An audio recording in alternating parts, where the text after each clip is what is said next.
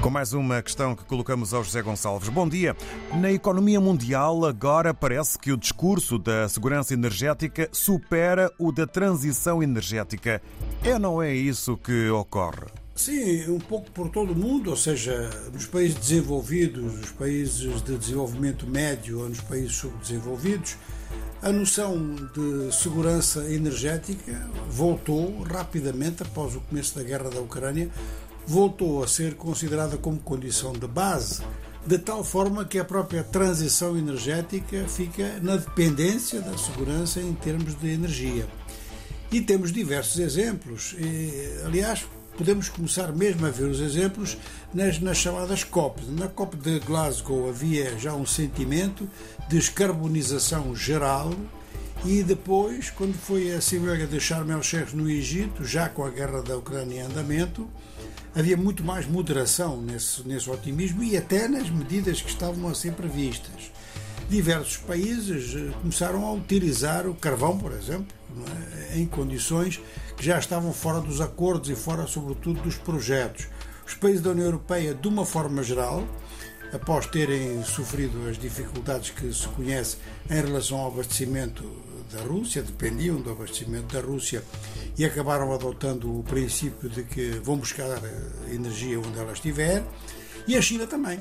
Após a pandemia, para recuperar os seus níveis de crescimento, está de novo a utilizar eh, carvão. De maneira que alguns analistas, neste aspecto preciso, estão a dizer que a descarbonização mundial parou e em diversos pontos do mundo está mesmo a ser revertida.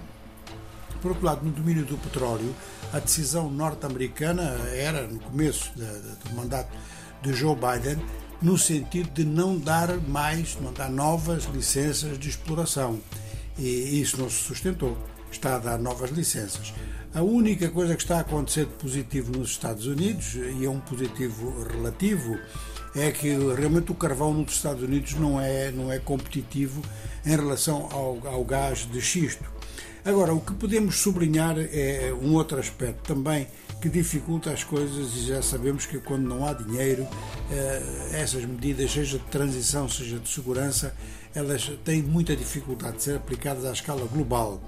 Ou seja, que aqueles países que têm mais recursos aplicam e aqueles que não têm ficam à espera de doações que lhes foram prometidas e que não chegam. É o caso deste fundo de perdas e danos que não tem dinheiro e os países, por exemplo, os países africanos, na, na, na Cimeira Africana do Clima em Nairobi, já este ano, solicitaram esse, esse, esse, esse cumprimento de, que tinha sido acordado em Paris, mas que agora vai demorar muito e é muito provável que a África tenha que fazer um esforço próprio, ou então não fazer esforço nenhum e continuar no caminho em que temos estado. Vamos sublinhar que os Estados Unidos são o maior, eh, historicamente, o maior emissor de gases de estufas, historicamente, mas atualmente o maior emissor é a China. Obrigado, José Gonçalves. Mais uma resposta a uma questão que se prende com a economia dos nossos dias.